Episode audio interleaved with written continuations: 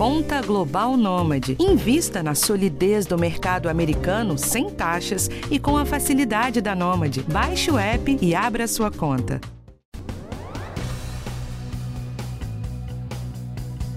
Três em cada dez brasileiros sofrem de dor crônica, que é aquela dor persistente que dura mais de três meses. As mais comuns são as dores nas costas, a fibromialgia e a dor de cabeça. E as mulheres são mais afetadas que os homens. Muitas vezes a dor crônica não tem cura, mas existem alguns tratamentos que podem minimizar esse desconforto terrível de dormir e acordar com dor. É importante entender o que ajuda e não abusar de alguns medicamentos que só vão agravar os sintomas. A gente conversa com a médica anestesiologista Mariana Junqueira, que também coordena um projeto social que ajuda pessoas carentes a tratar das dores crônicas, o Anjos do Alívio. Eu sou Valéria Almeida e esse é o podcast do Bem-Estar. Doutora, bem-vinda. Obrigada, Valéria. Obrigada pelo convite.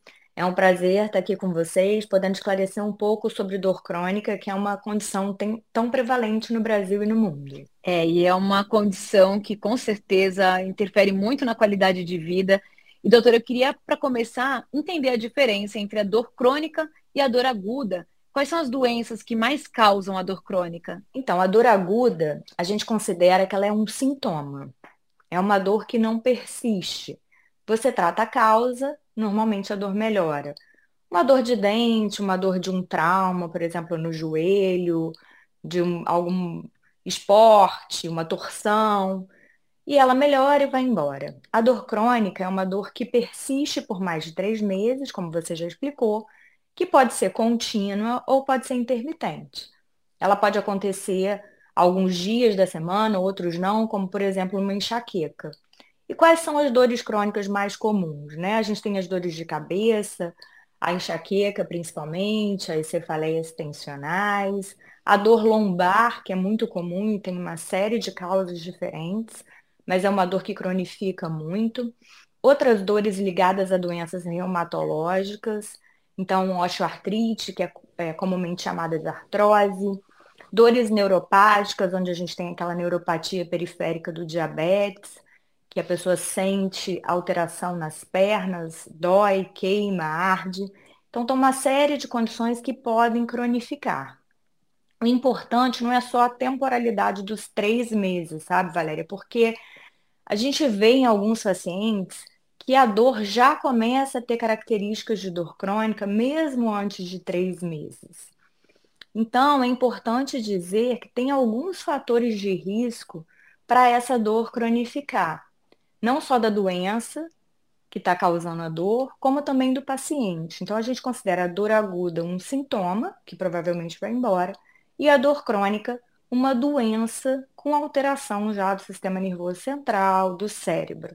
Agora, doutora, que condições seriam essas? Quais seriam esses outros sinais da dor crônica que nos despertariam uma atenção antes dos três meses? Se o paciente começa a ter alterações, por exemplo, do padrão do sono, da qualidade do sono, se ele começa a ter já alteração de humor, levando a ter ansiedade ou uma tristeza ou depressão, né? A gente não está falando de depressão maior, mas de um humor mais deprimido. Você está já influenciando na qualidade de vida, na funcionalidade, ele não consegue se mexer. E também em relação a algumas doenças. Algumas doenças a gente sabe que tem maior risco de cronificar. Então, a osteoartrite, a artrose das articulações, a artrose da coluna lombar, elas têm maior risco de se tornarem dores crônicas com mais difícil tratamento, como também a fibromialgia. A gente sabe que a fibromialgia é uma dor crônica, onde a pessoa tem dor em todo o corpo, uma dor que a gente chama de miofacial, de muscular, é, de partes moles, né? Muito mais de músculo, de face do que de osso. E essa pessoa tem alteração já de humor, tem um humor mais deprimido, mais ansioso, tem dificuldade de dormir, tem alteração para poder raciocinar, então, a dor, ela causa todas essas alterações. E isso já é considerado uma dor crônica, onde a gente tem alterações no cérebro, no sistema nervoso central. E antes mesmo de três meses, a gente pode perceber essas nuances e já orientar o paciente que tudo isso tem que ser tratado de forma adequada, senão a dor não vai embora. Doutora, e aí você traz essas questões, né, esses sinais, e essas doenças que causam essa dor, elas também são as causas e os, os determinantes para dizer se essa dor crônica vai passar ou não vai? Porque existem casos em que as dores crônicas vão embora e outros que persistem. O que faz uma dor crônica permanecer ou ir embora? Olha, isso é bastante complexo, porque depende da causa e depende do indivíduo. Da causa, como a gente já falou, algumas condições a gente sabe que não vão embora, ou que são mais difíceis de ir, de ir embora, como a fibromialgia, como a enxaqueca, que costumam ser doenças crônicas. Quando a gente vê o indivíduo, o paciente, Sabemos que as pessoas mais deprimidas, mais ansiosas, pessoas que têm já história familiar de dor crônica, têm maior risco de desenvolver dor crônica, da dor persistir. E também, Valéria, uma coisa que é interessante, a gente tem muito comportamento de não tomar analgésico quando a gente tem uma dor aguda ou quando tem uma dor de cabeça. Ah, não vou tomar o remédio porque vai passar, eu sou forte para dor, eu não vou tomar o remédio.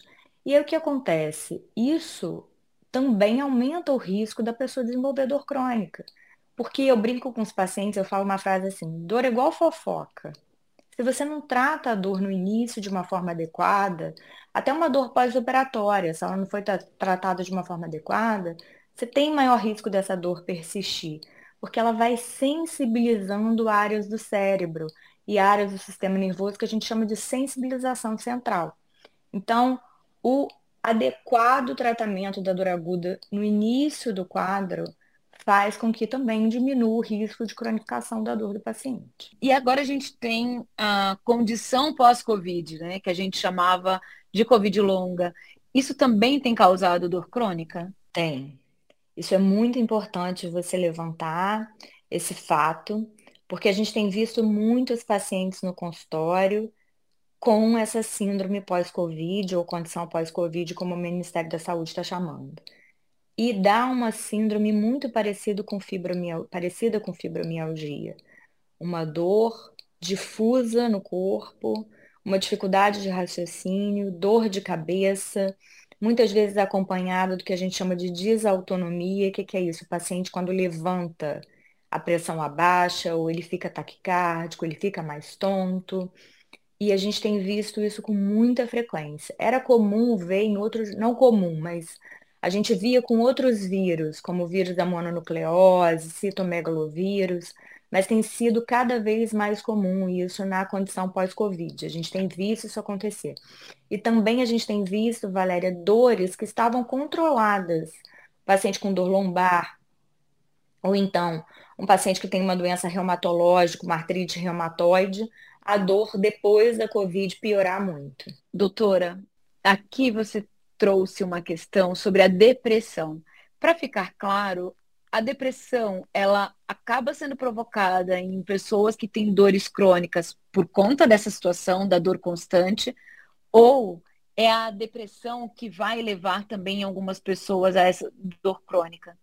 Podem ser as duas coisas, Valéria. A dor crônica pode levar à depressão, porque você imagina só uma pessoa que sente dor todos os dias, que tem dor de cabeça todos os dias, que tem dor lombar todos os dias, ou tem condições mais graves, como a gente chama, né, de neuralgia do trigêmeo, uma dor na face que é insuportável, e isso vai alterando o humor, vai acabando com a qualidade de vida, e a dor crônica também tem um processamento numa área do cérebro em que a, o humor também é processado. Então as coisas se confundem, elas andam meio lado a lado, dor e depressão. E as pessoas que são deprimidas, elas têm maior risco de desenvolvimento de dor crônica. Clinicamente, às vezes é muito difícil a gente conseguir distinguir se a dor veio antes da depressão ou se a depressão veio antes da dor. Mas em alguns pacientes a gente consegue ver claramente que a depressão veio depois de um quadro de dor crônica. Muitas vezes levando o paciente a pensar em suicídio. Então, ela tem que ser tratada também.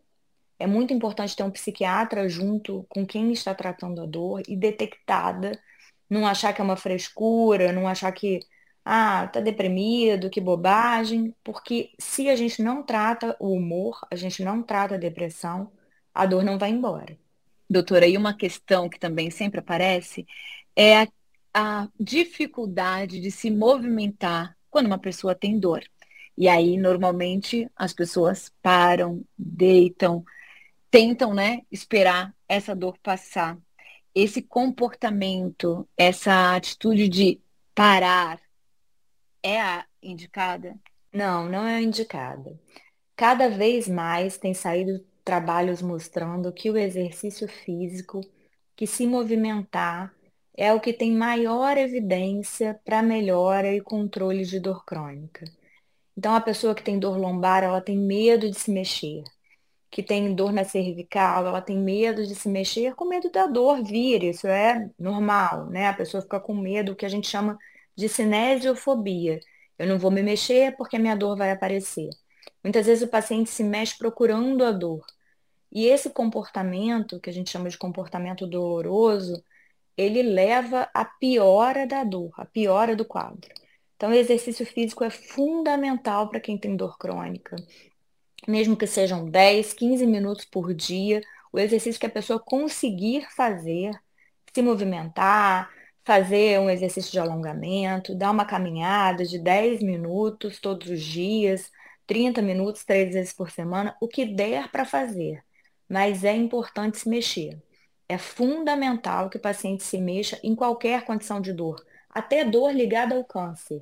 A gente sabe que melhora se o paciente se movimenta. É interessante porque, naturalmente, quando a gente sente dor, é difícil você ultrapassar né? A sensação que dá é que quanto mais movimento você fizer, mais vai doer. E aí o que você traz pra gente é exatamente o contrário disso, né? Exatamente, porque as pessoas têm medo do movimento causar mais dor.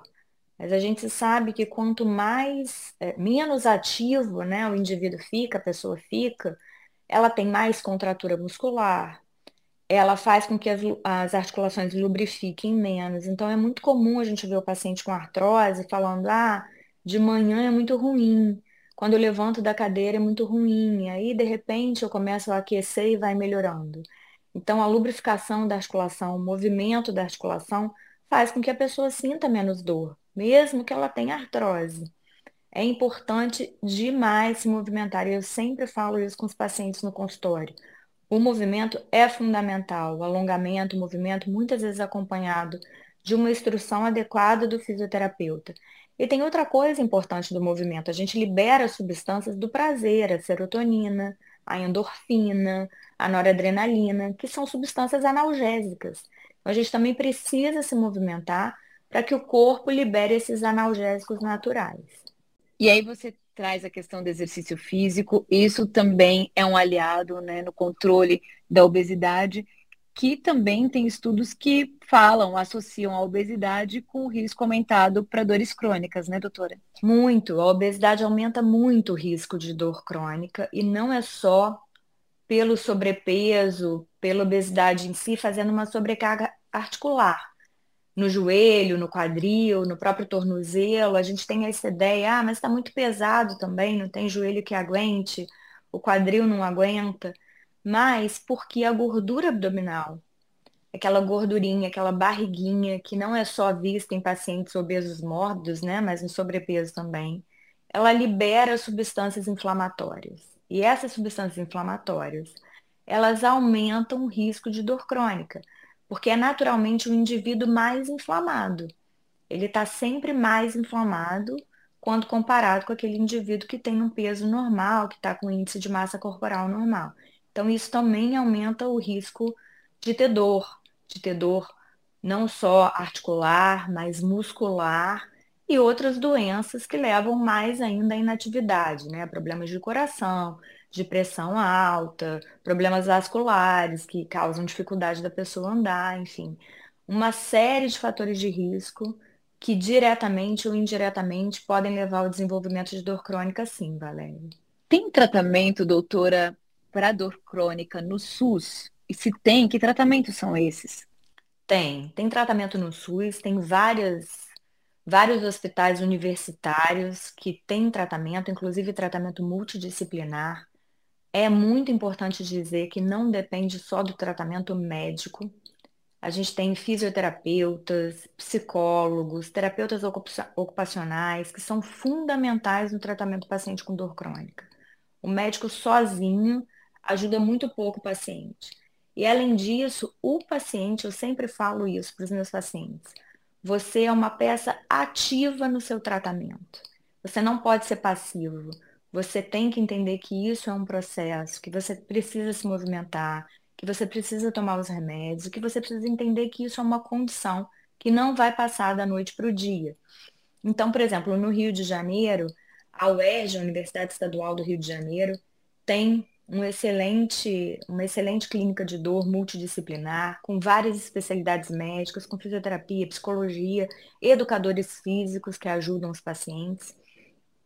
Tem também em São Paulo, na USP, tem também na Unirio, no, no Rio de Janeiro, no Instituto Nacional de Traumatologia e Ortopedia e na UFRJ. Então, tem vários lugares públicos em que o paciente pode sim ter acesso. E depende de uma, de uma indicação, de uma orientação de uma unidade básica de saúde que encaminha o paciente para esses serviços. E alguns projetos sociais, como o, o nosso projeto social, onde o paciente pode se inscrever para um website e ele vai, tá, vai ter todo o tratamento, todo o acesso a medicamentos de forma gratuita. E, doutora, quem tem dor crônica é, precisa tomar medicamento todos os dias? Normalmente, quem tem dor crônica é diferente da dor aguda, né? Eu tomo ali meu analgésico, a minha dipirona, meu paracetamol e isso melhora. Quem tem dor crônica tem que tomar o remédio para a dor não vir.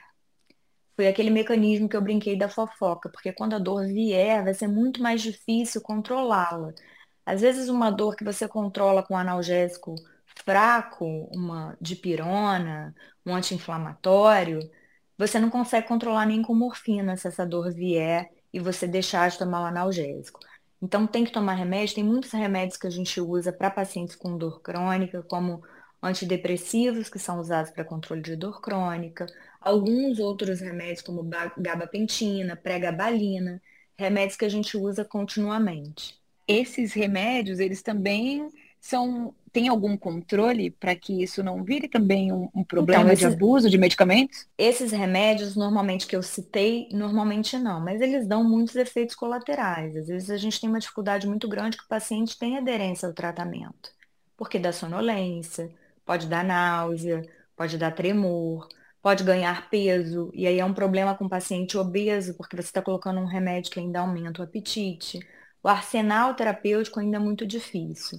Quando a gente fala de abuso, o nosso maior problema, o maior risco é com o uso das medicações derivadas da morfina, os opioides, né? as, as medicações sintéticas derivadas da morfina. Essas sim, no paciente que não tem câncer, a gente tem que tomar muito cuidado na hora de prescrever e acompanhar esse paciente de perto, porque esses remédios têm maior risco de abuso, porque eles geram uma sensação de euforia, de prazer e tem que ser com acompanhamento médico por poucos dias, se necessário, prescrever.